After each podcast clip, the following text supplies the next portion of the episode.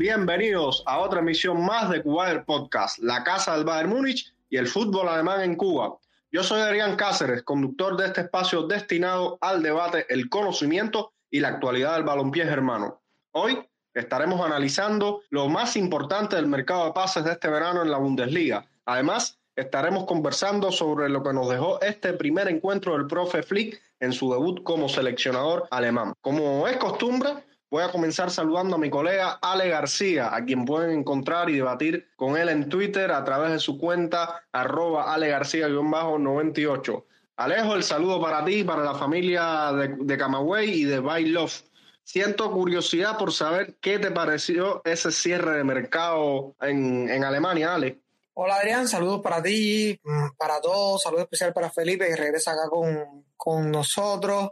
Pues nada, a ver, eh, en sentido general en Alemania termina un poquito antes, al menos el mercado de, adquisición de jugadores. Luego sí pueden salir, pero el de adquisición de jugadores cierra un poquito antes que en el resto de Europa y, bueno, todo este show que hubo, que si Griezmann, Saúl, no sé qué, esto que pasó en España, Inglaterra, eh, en Alemania no se vio. Una liga, sabemos, bastante más organizada que, que aquella, no se dieron estos casos. Y en el caso particular del Bayern, Adrián, lo que sí me creo que termina pasando es que Brazo aprende la lesión del año pasado con todos los refuerzos, o sea, al final Bonazar es el que peor sale. Y este año, fíjense que no, no hubo eh, una avalancha de fichajes el último día, como algunos podían pensar. Se, se, fue sobre la línea, no hay dinero para el resto. Lo que tenemos es este presupuesto. No se pudo vender, creo que es el punto más bajo del mercado del bar, que no se logró buscar comprador. Y bueno, no hubo una avalancha de fichajes al último día de mercado. Mm, por ese punto yo lo veo bastante positivo en el Bayern. Se estiró la cuerda lo más posible sobre Savitzer para coger el mejor precio. Muy bien por ahí. Y el resto de Alemania me parece que muchos equipos se reforzaron muy bien. El caso de Leverkusen, por ejemplo, se reforzó muy bien. El propio Leipzig, que todo el mundo está, que nada fragmentación, acabaron con el Leipzig. No, me parece que el equipo se reforzó muy bien, que siguen teniendo una plantilla muy competitiva e incluso este año con un delantero centro matador que el año pasado no lo tenía. Creo que puede ser incluso un poquitico más completa la plantilla que la, la año anterior. Y sobre todo y otros que se reforzaron muy mal como el Hertha, pero seguro vamos a hablar de eso. Sí, Ale, como decías, un mercado en Alemania bastante tranquilo. Eh, ya estaremos hablando un poquito más adelante, no voy a adelantar nada de lo que seguro estaremos debatiendo. También por acá está Sergito, que igualmente pueden debatir con él vía Twitter a través de su cuenta arroba serges bajo 5. Hola Sergito, justo cuando llegue el enfrentamiento contra Leipzig, Upamecano parece que no va a llegar. Sí, Upamecano, esta lesión ahora no sé, se dice que mañana se someterá a una resonancia magnética para determinar el alcance de la lesión. Veremos qué tan grave es. Al parecer era una lesión muscular en un muslo pero no sé, todo indicaba que era algo leve. Nagelsmann, cuando lo sustituyó ante el Hertha Berlín, al finalizar la primera mitad, dijo que no era nada grave, que había sido por precaución. Terminó viajando a Francia para los partidos de la clasificación mundialista y bueno, al final terminó regresando a Múnich. Veremos mañana cuál es el resultado de las pruebas a las que se va a someter. Presiento que, ojalá me equivoque, por supuesto, pero presiento que va a estar de baja unas cuantas semanas. Y bueno, también un punto positivo es que ahora puede ver el terreno Lucas Hernández, puede jugar, se dice que está en plena forma, que es muy probable que sea titular contra el Leipzig en caso de que Upamecano no regrese. Incluso habría que ver si Upamecano regresa, porque, a ver, también hay que tener algo en cuenta. Eh, recordemos que Barça no jugará, o sea, el fin de semana que viene, el partido contra el Sevilla, si mal no recuerdo, creo que fue suspendido. Y Ronald Koeman tendría que ser muy tonto para no estar pendiente al partido del Bayern, aunque creo que una de las grandes ventajas que tiene Julian Nagelsmann es que se la sabe ingeniar para jugar de una forma distinta en cada partido y según el rival, así que creo que puede hacer algo para engañar al entrenador holandés y una de estas cosas pudiera ser jugar con la defensa. Vamos a ver qué pasa aquí. Bueno, en cualquier caso esperemos que lo de Upamecano no sea nada serio porque se le viene una temporada donde tiene que rendir acorde a esos 40 millones, cerca de 40 millones de euros que se pagaron por él. Bueno, por último, pero no menos importante, vuelve después de un tiempo desde la ciudad de Panamá, también con la alegría de un parcero, nuestro querido Felipe Videla, a quien pueden, bueno, más bien a quien les recomiendo que, que busquen en Twitter a través de la super cuenta arroba Update Hola amigo, buenísimo tenerte por acá nuevamente. En unos días el Bayern ya suma cuatro bajas, Upamecano, Müller, Tolizo y el capitán Manuel Neuer, algunas más graves, otras menos. Feliz de estar aquí de, de regreso en el, en el podcast. Sí, yo creo que si, si, hay algo que nos ha identificado como, como club en los últimos años ha sido precisamente ese tema de las lesiones. Eh, esa es una maldición que el club parece no poder quitarse encima y por eso nosotros eh, como fanáticos y los directivos como tal, eh, siempre piensan más allá de tener 16 o 17 jugadores buenos en el primer equipo, hay que tener por lo menos, diría yo, unos 20, 22 para precisamente este tipo de, de situaciones de las lesiones. Eh, afortunadamente la lesión de Upamecano se puede reemplazar, se puede sustituir de manera no solo adecuada, sino yo diría que Inclusive eh, los titulares a priori deberían ser Lucas Hernández y Zule y Upamecano, que es el nuevo, y ir poco a poco ganándose su puesto. Esa es la opinión que, que yo, que yo tengo con respecto a, los fichajes siempre. Los fichajes son personajes que llegan y que no, no por ser fichajes tienen que ser titulares automáticamente. Uno se gana eso a, a pulso y a, y a buen desempeño. La lesión que sí me preocupa un poquito más es la de Müller, porque Müller es un jugador muy importante no solamente para el equipo, sino para el director técnico, porque es un, es un jugador que tienen que usar en muchos partidos. Eh, es un técnico dentro del terreno de juego. Entonces, las ideas de Nagelsmann, el liderazgo de Nagelsmann en la cancha se puede eh, interpretar a través de lo que Thomas Müller le dice a sus compañeros y el hecho de que haya regresado eh, lesionado de la selección, pues sí me da un poquito de, de, preocupación, precisamente porque el próximo partido es contra el Leipzig, que es un partido difícil.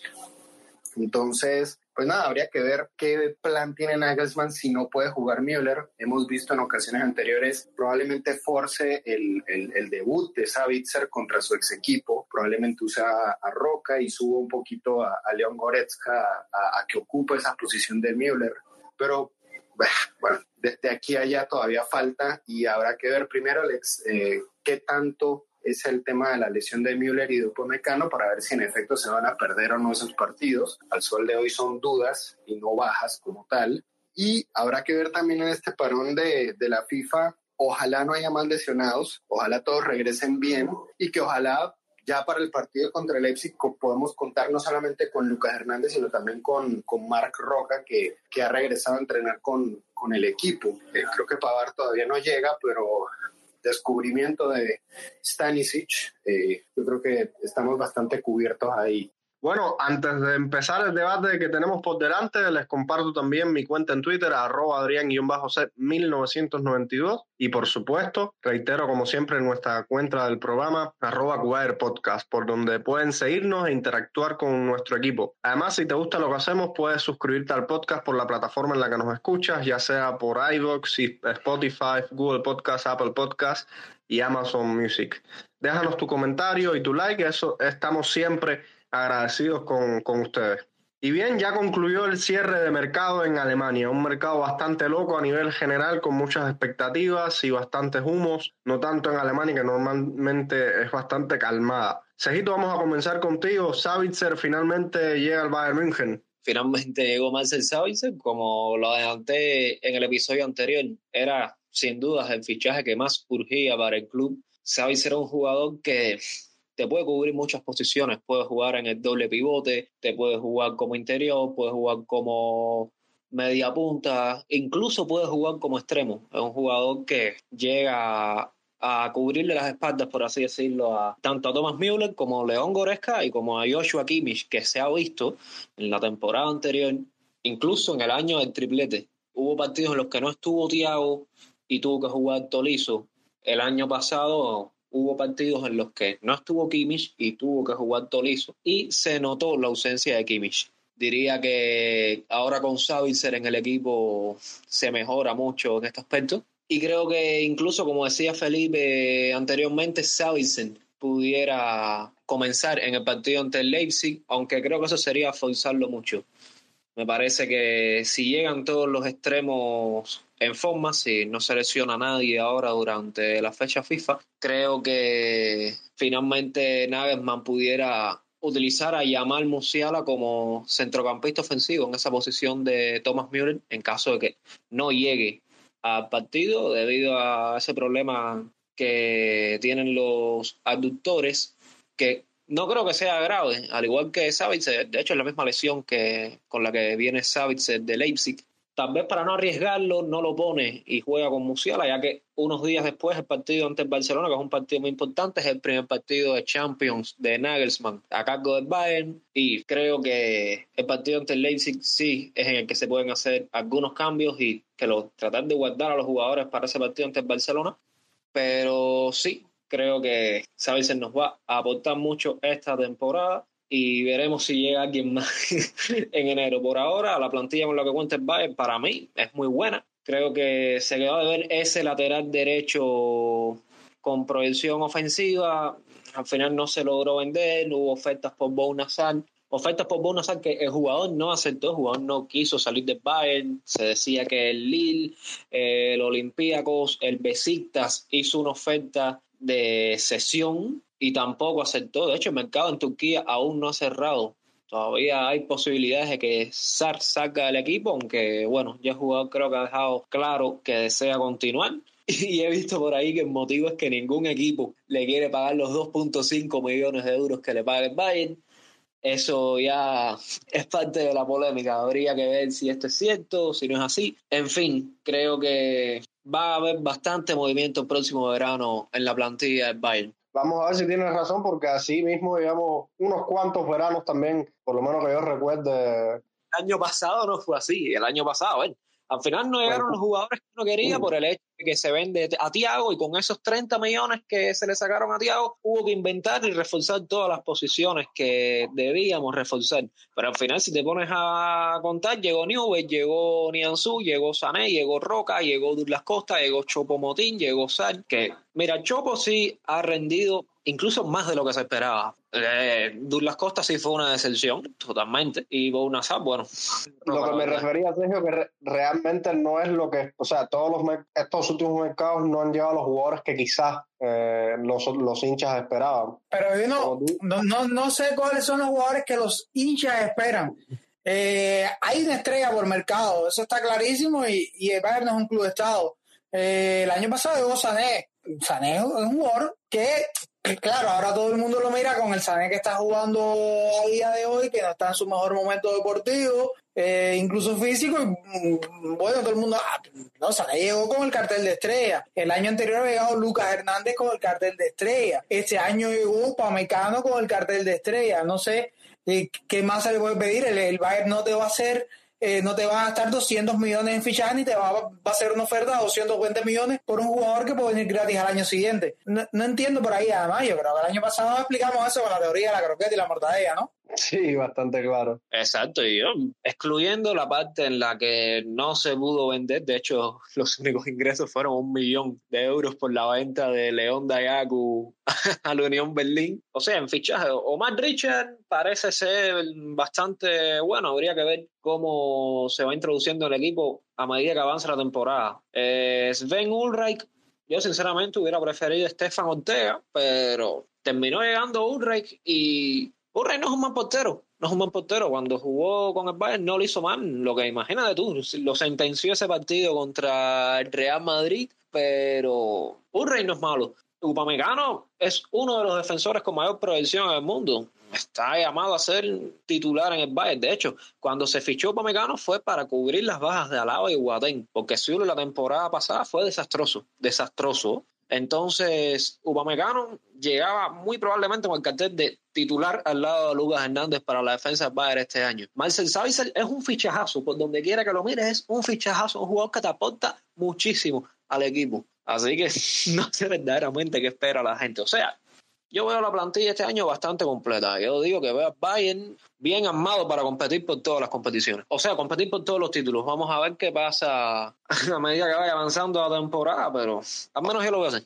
Bueno, Felipe, continuando un poquito con, con esta incorporación de, del austriaco y para que te estrenes en esta temporada, cuéntanos qué te parece la edad del Savitzer. ¿Estás contento? ¿Te gusta ese fichaje? Sí, yo creo que, a ver, el fichaje de Savitzer complementa al equipo en varias posiciones. Eh, siempre es positivo tener jugadores polivalentes, jugadores que no les tome mucho tiempo adaptarse a la liga, eso hay que tenerlo en consideración. Es un jugador que se identifica plenamente con el club. Eh, creo que todos ya hemos visto la cantidad de fotos que han publicado de Savitzer siendo fanático del Bayern de chiquito y eso, eso ayuda, eso aporta, eso, eso, el poder tú identificarte con el club me da un plus que por ahí otros jugadores no tienen. Eh, siendo austriaco habla alemán, probablemente ya inclusive habló con, con David Alaba sobre su viaje por el Bayern y eso le, pues, le va a ayudar a adaptarse mucho más rápido al club. ¿Cómo lo va a usar Nagelsmann en el equipo? Pues, ¿quién mejor que Nagelsmann va a saber en qué posición juega mejor y en qué posición le puede ayudar al club? Yo creo que a priori, antes de empezar la temporada, lo que más se necesitaba era poder darle descanso a Kimmich y a Goretzka, pero por las lesiones constantes de Tolizo, que por cierto es un jugador que se lesionó también en fecha FIFA y que al parecer de todas las lesiones es la más grave. Y ahí entonces entra el tema de que el fichaje de Savitzer haya sido un acierto completo del club, porque al tener jugadores como Tolizo que no te rinden durante toda la temporada precisamente por el tema de las lesiones, eh, Roca que viene saliendo de una lesión y que Nagelsmann quiere usar a Roca, pero evidentemente por estar lesionado no lo puede usar. Tener ese tipo de jugadores como Savitzer te da, te hace plus y le da minutos o, digamos le va a dar descanso en partidos eh, que por ahí necesiten descanso tanto Kimmich como, como Goretzka. Especialmente yo creo Goretzka que es más del perfil de Savitzer. Yo creo que Roca se asimila un poco más al perfil de Kimmich en el tema de ser un poco más de repartidor de juego. Obviamente no al nivel, pero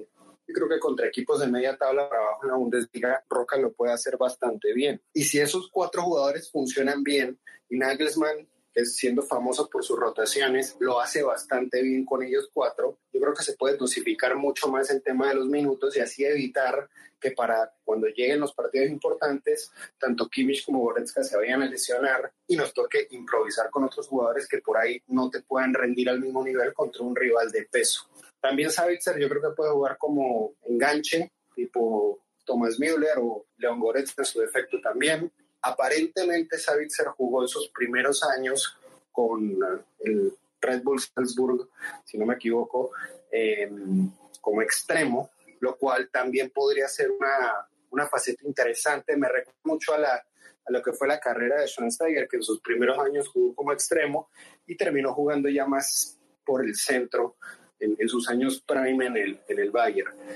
Entonces, eh, esos jugadores que uno ficha a costo bajo, que te dan soluciones en diferentes posiciones, eh, siempre terminan siendo una buena inversión. Y especialmente en el Bayern. En el Bayern han pasado varios jugadores que le han jugado en ese tipo de posiciones. Por ejemplo, Amit Tinto, que por ahí no era el mejor en su posición, pero el tipo en sus años prime lo hacía bastante bien, lo hacía relativamente bien.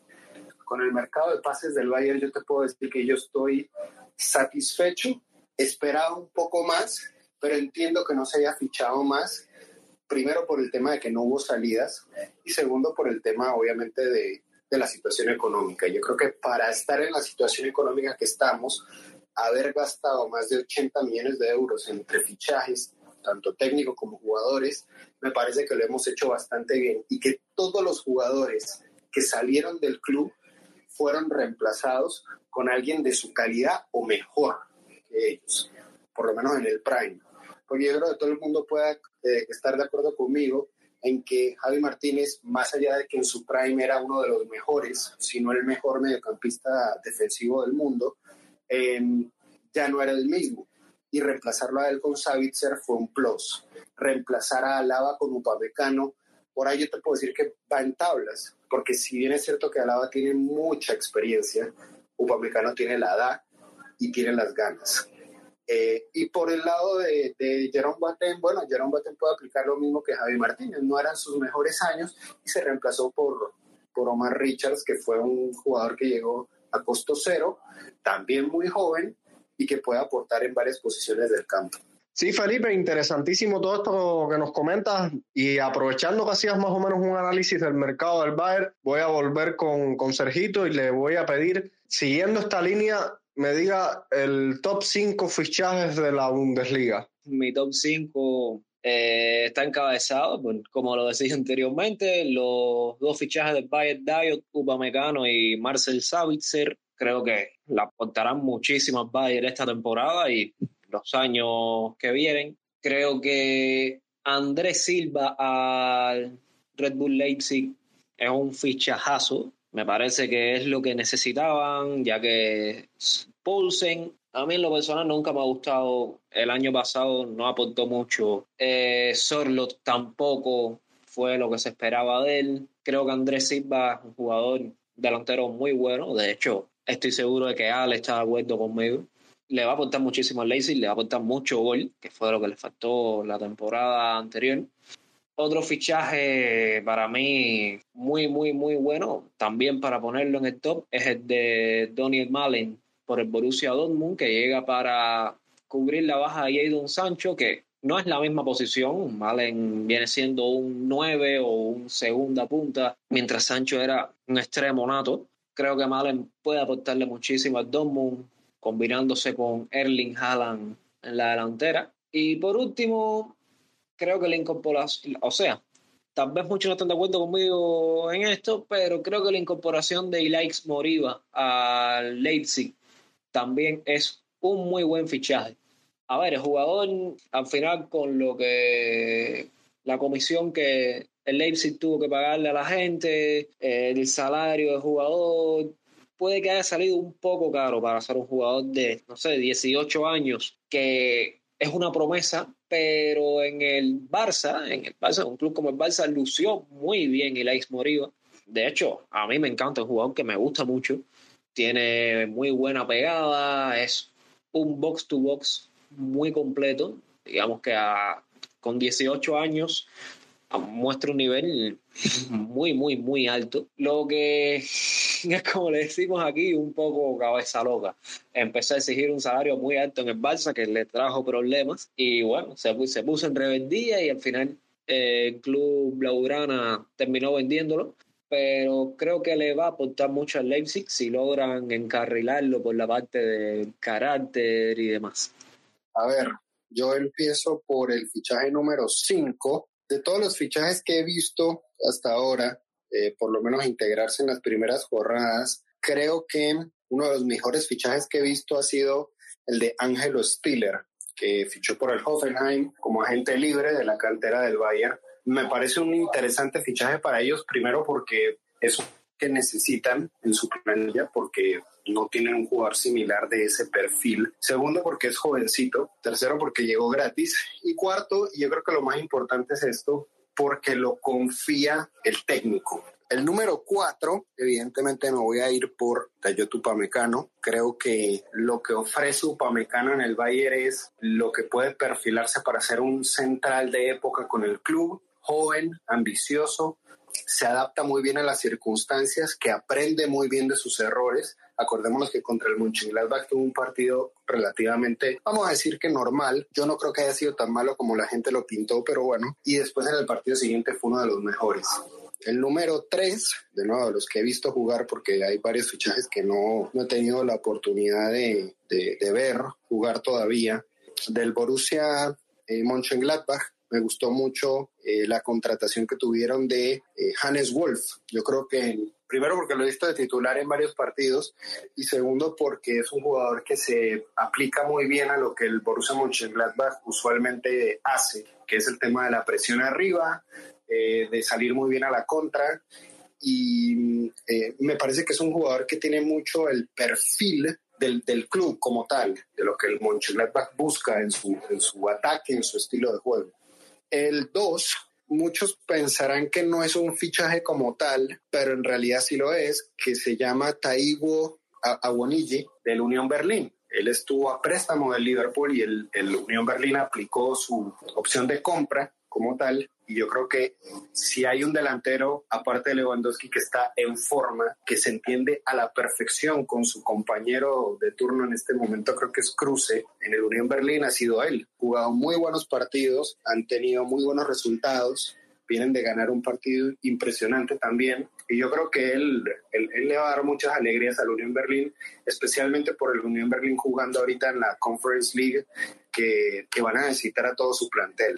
El número uno de los más influyentes de todos es Gregor Kobel. Fichó como arquero del Borussia Dortmund después de que el Borussia Dortmund tuviera varias temporadas con un arquero flojo, en ocasiones malo, como era Burki, que realmente Burki era un equipo, era un arquero normal, pero no era el arquero que necesitaba el Borussia Dortmund. Y de no haber sido por Gregor Kobel, hombre, yo creo que contra el último partido fue contra el Hoffenheim, definitivamente que teniendo teniendo a, a Burki y no teniendo a Kobel, el resultado no hubiera sido una victoria para el Borussia Dortmund. Eso lo tengo 100% eh, convencido. Y realmente para mí ese fue un tremendo fichaje porque Kobel es tremendo arquero y esta plataforma del Dortmund le va a poder dar un espacio. Cuidado y llega a la selección alemana en algún momento. Yo estoy, yo estoy casi seguro de que en algún momento lo va a hacer, va a llegar. Pero que tiene muchísimo más talento que, por ejemplo, Leno, que jugó hoy inclusive si me pones a pensar, puede llegar a ser del nivel de Ter Stegen. Claro, poco a poco, pero yo sí creo que en, en términos costo-beneficio, Kobel es uno de los mejores fichajes que ha tenido la Bundesliga, precisamente porque el Borussia Dortmund era una de las posiciones que más necesitaba desde la temporada pasada y temporadas anteriores. No incluía a Savitzer en esta lista, no porque no piense que sea un buen fichaje, sino porque no lo he visto jugar con el Bayern. Para poder emitir una opinión, me gustaría verlo por lo menos un par de partidos y después les puedo decir en otro podcast si, si lo puedo incluir o no en ese top 5.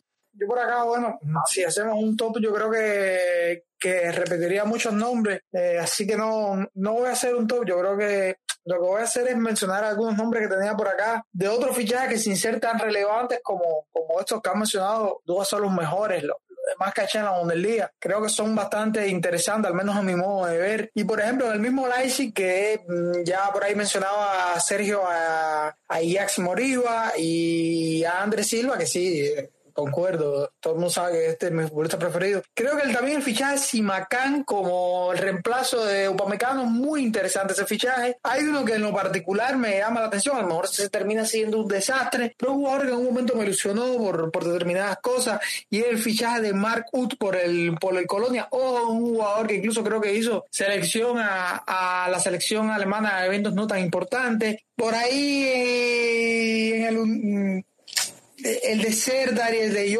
eh, y el de Joveti por el por el Hertha me parece interesante ese fichaje. Son creo que dos jugadores muy interesantes. Serdar todos sabemos que es de, los, de los jugadores con, con más proyección de futuro que puede tener Alemania. Joveti es un viejo zorro Lástima que físicamente deje siempre tanto a deber y se lesione tanto, pero es un jugador de mucha calidad. El de Niklas Dorsch, que me parece que no hemos hablado, pero este es de los mejores fichajes de la Bundesliga. Y si tuviera que hacer un tope lo pusiera, porque el regreso de Niklas Dorsch a la Bundesliga después de tener eh, un europeo tremendo, siendo, siendo líder del medio de campo. Mucho ojo con este jugador. Todos sabemos que pasó por la cantera del Bayern. Y si hablamos de cantera del Bayern, de los cuatro jugadores con que se reforzó el Hoffenheim, Tres han vestido los colores, dos pasaron por la cantera y el regreso de Sebastián Rudi, que en su momento fue capitán del Hoffen, pasó por el Bayern también. Es el caso de Stiller, que ya lo mencionaba Felipe, y el de Chris Richard, que eh, va cedido. Y también eh, David Raun termina siendo un fichaje, ese no pasó por el Bayern, pero termina siendo un fichaje muy interesante para este equipo. Es de los otros que me gustaría eh, resaltar. Y por último, mm,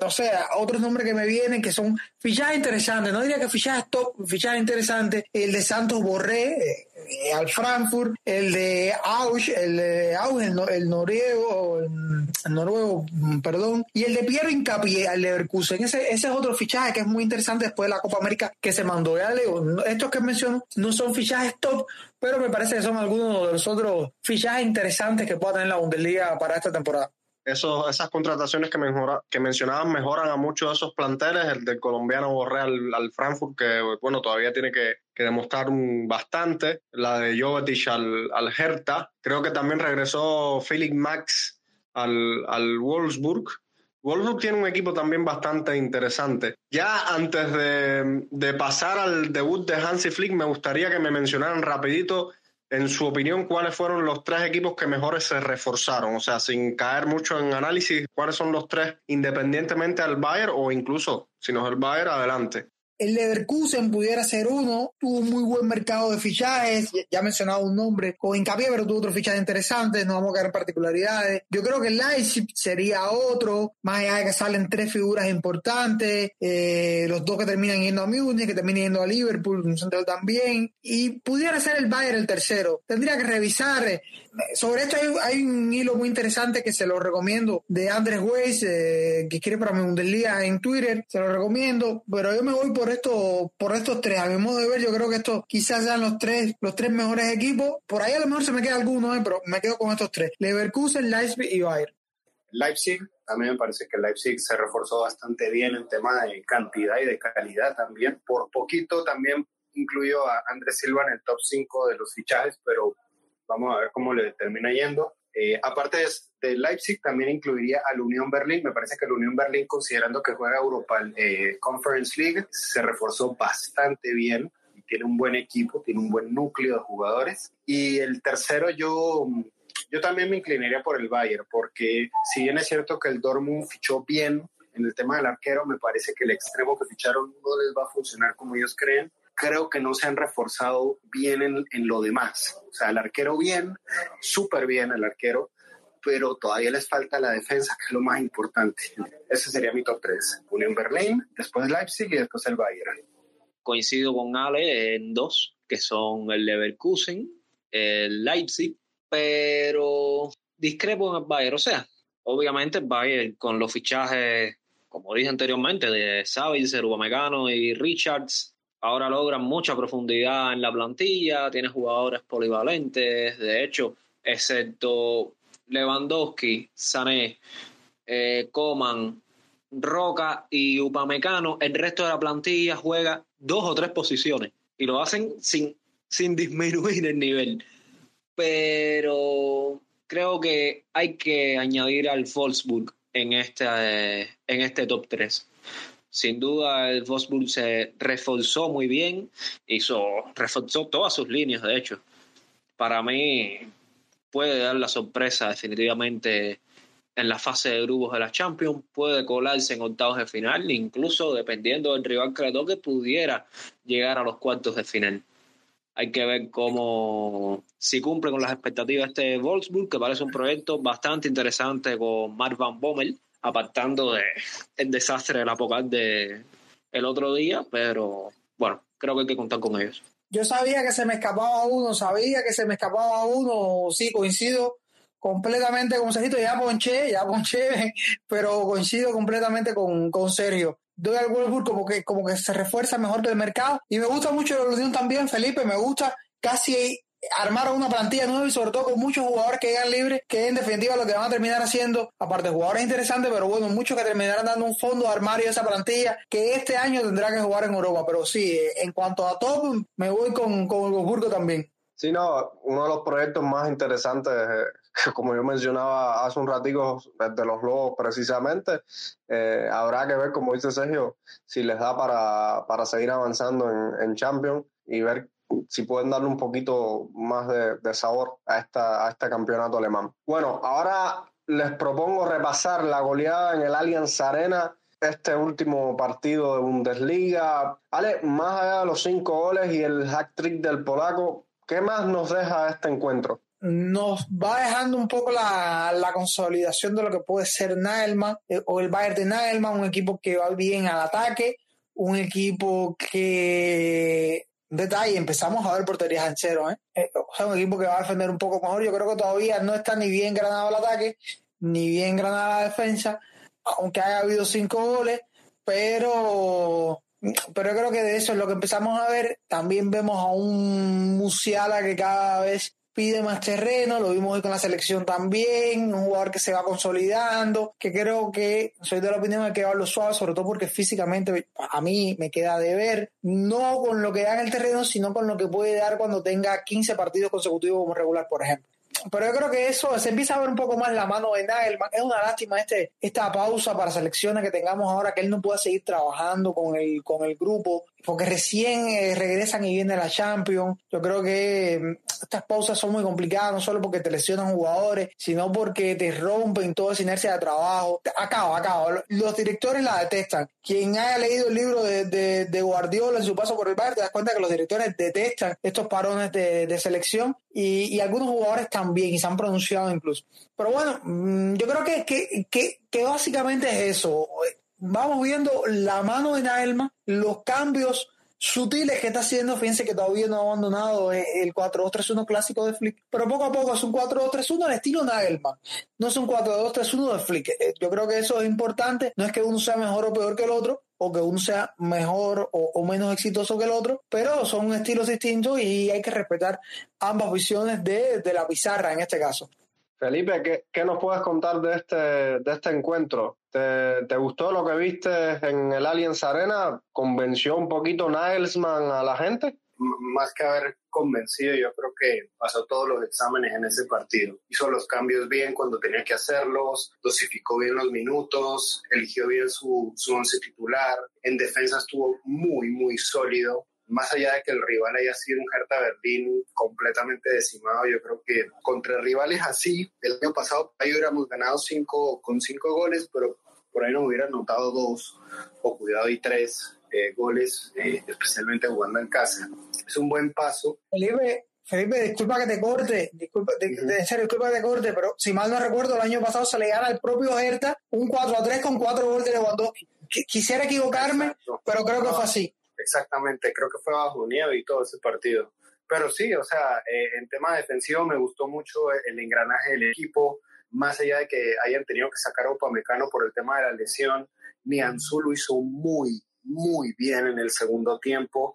Creo que la estadística decían algo así como que ganó siete, ocho duelos directos y fue el que más duelos directos ganó en todo el partido. Lo hizo muy bien el central. Ni qué decir de, de Musiala, es otra realidad. Ya no es una promesa, es una realidad del fútbol alemán y que cada vez está haciendo mejor. Me gustó mucho el tema de que Leroy Sané haya notado eh, su asistencia, que le haya metido un buen pase a, a Lewandowski para que terminara anotando. Eso denota primero que no es egoísta y que un jugador en su situación probablemente hubiera preferido meter el gol, hacer una asistencia, pero él sigue poniendo por encima el tema de, del equipo a él personalmente y creo que se ha esforzado bastante bien. Creo que el hecho de que Nagelsmann lo ponga por izquierda le va a ayudar muchísimo. Hoy también lo vimos con Flick, pero yo creo que, a ver, a todo y todo fue un muy buen partido. Jugamos muy bien en defensa, mucho mejor en ofensiva. Piezas claves de este Bayern de Nagelsmann, me parece que por ahí Alfonso Davis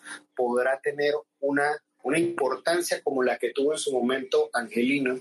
esperamos que no termine como Angelino, que no terminó bien con, al final con, no con Nagelsmann, sino con todo el tema del equipo y por el tema disciplinario de él. Pero sí creo que en tema de, de cómo plantea el equipo en ofensiva, tener a Alfonso Davis en un buen nivel le va a ayudar muchísimo al equipo. Y el hecho de que Stanisic haya sido el gran descubrimiento de Nagelsmann no solamente es un tema de descubrimiento, es un tema de darle la oportunidad, porque muchos, muchos técnicos tienen la, tienen la posibilidad de poner a estos canteranos a, jugar cuando se lesiona X o Y jugador, no los ponen y no saben de lo que se pierden. El último tiempo que yo me acuerdo que puso eh, jugadores de la manera en la que puso Nagelsmann a, a Stanisic fue eh, Luis Vangal y mira lo bien que le salió.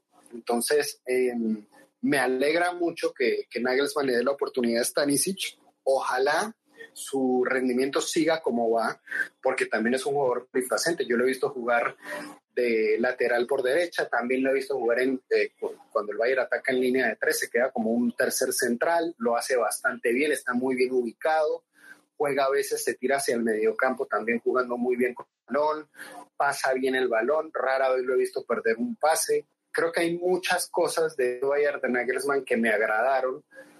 Son pocas las que no me han agradado por ahora. Entre otras, por ejemplo, yo creo que le quitan un poco el protagonismo de lo que anteriormente tenía el mediocampo central y se fija mucho más en el tema de los extremos.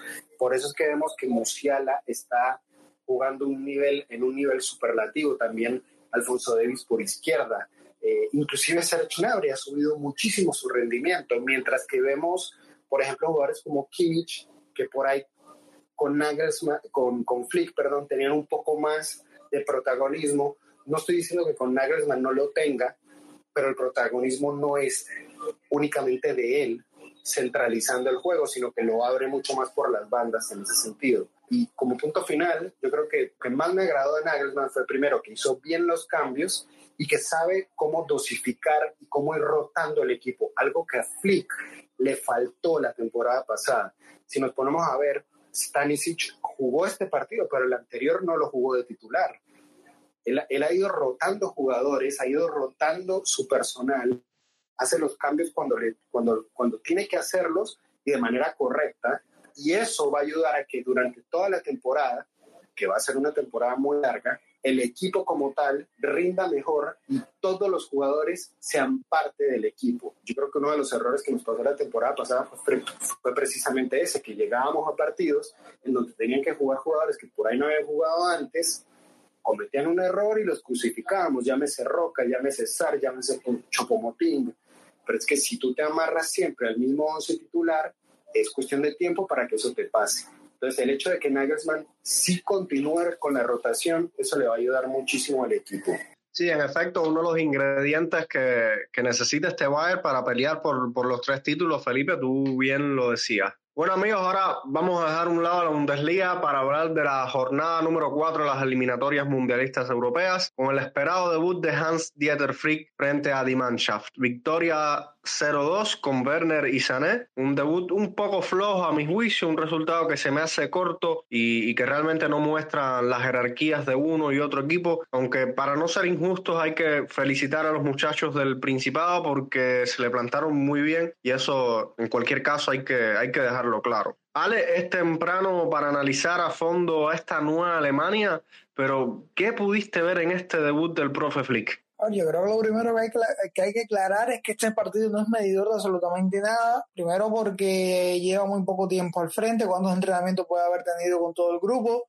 Segundo, por el rival, un rival extremadamente inferior en absolutamente todo un rival que lógicamente no iba a salir a proponer, que se pasó prácticamente los 90 minutos. Se puede decir que los 90 minutos del partido se lo pasó dentro del área casi en su totalidad, un 90% del equipo, que sobran los dedos de una mano para contar las veces que a balón controlado pasaron del medio del campo. O sea, un partido que por donde lo mires no es medidor de absolutamente nada. Lo único que sí se le plantea a Flick es que tiene eh, el mismo problema que, con el que tuvo que lidiar Lowe y no pudo encontrar una solución, y es que no tiene un 9 rematador o a pesar de que su definición en el gol fue muy buena al pase de Musiala, eh, a pesar de que, digamos, no se comió mm, goles o no falló oportunidades manifiestas de gol, más allá de un cabezazo a centro de Sané, que quizás otro delantero un poco mejor cabeceador lo hubiese mandado a guardar.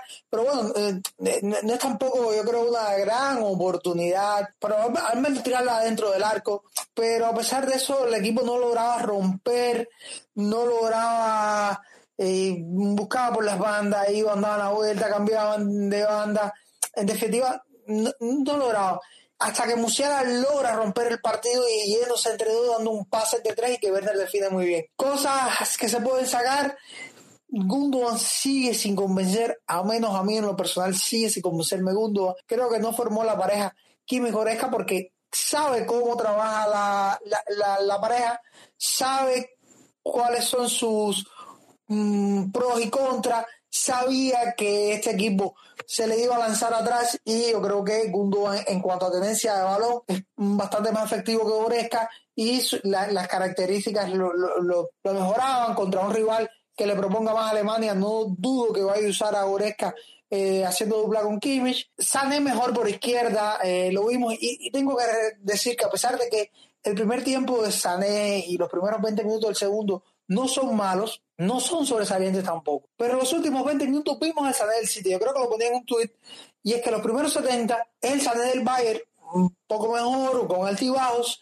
Pero el Sané de los últimos 20 minutos es el Sané del City. Y no lo digo por la jugada del gol específicamente, aunque también, porque yo creo que lo que Sané tiene es una falta de confianza total que puede ser producto de ese tiempo tan grande que se pasó sin jugar, que después que regresó no ha tenido buenos momentos. Y es que Sané llega, se le para el rival enfrente y frena y pasa atrás. Un cuya principal característica era el desparpajo, era la, la manera de jugar tan suelta, encarador, si la perdía, bueno, voy la recupero, pero trato de irme. Yo creo que Sané en los últimos minutos, los últimos 20, con el partido 1-0, eh, yo creo que él trata de, de hacer jugar y le salen dos o tres. Les, y eso le va dando confianza poco a poco y es bueno porque creo que se siente mucho más cómodo por la banda izquierda, a pesar de que el gol viene cuando él, el primer gol, cuando él abandona esa banda izquierda y Musiala recae ahí porque Musiala también le viene de maravilla a la banda izquierda para hacer el pique hacia el medio, contrario a Sané que la banda izquierda le viene bien porque va hasta línea de fondo. O sea, yo creo que eso es lo, de lo principal que hay que ver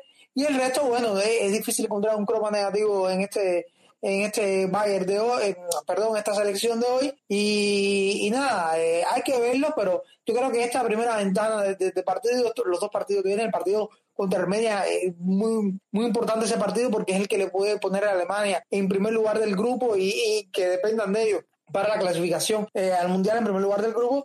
Pero fuera de eso, creo que por ahora cualquier juicio que se pueda hacer de Hansi Flick va a ser bastante erróneo, ¿no? 30 disparos a puerta, yo creo ineficiencia, los mismos problemas que, que, tuvo lo que, que, no vienen de pizarra, vienen de las capacidades que ahora mismo hay en la punta alemana. Sí, Ale, es normal que, que, te confundas con Flick saltando de Bayern para Alemania, de Alemania para Bayern, eso, eso es normal, no te preocupes.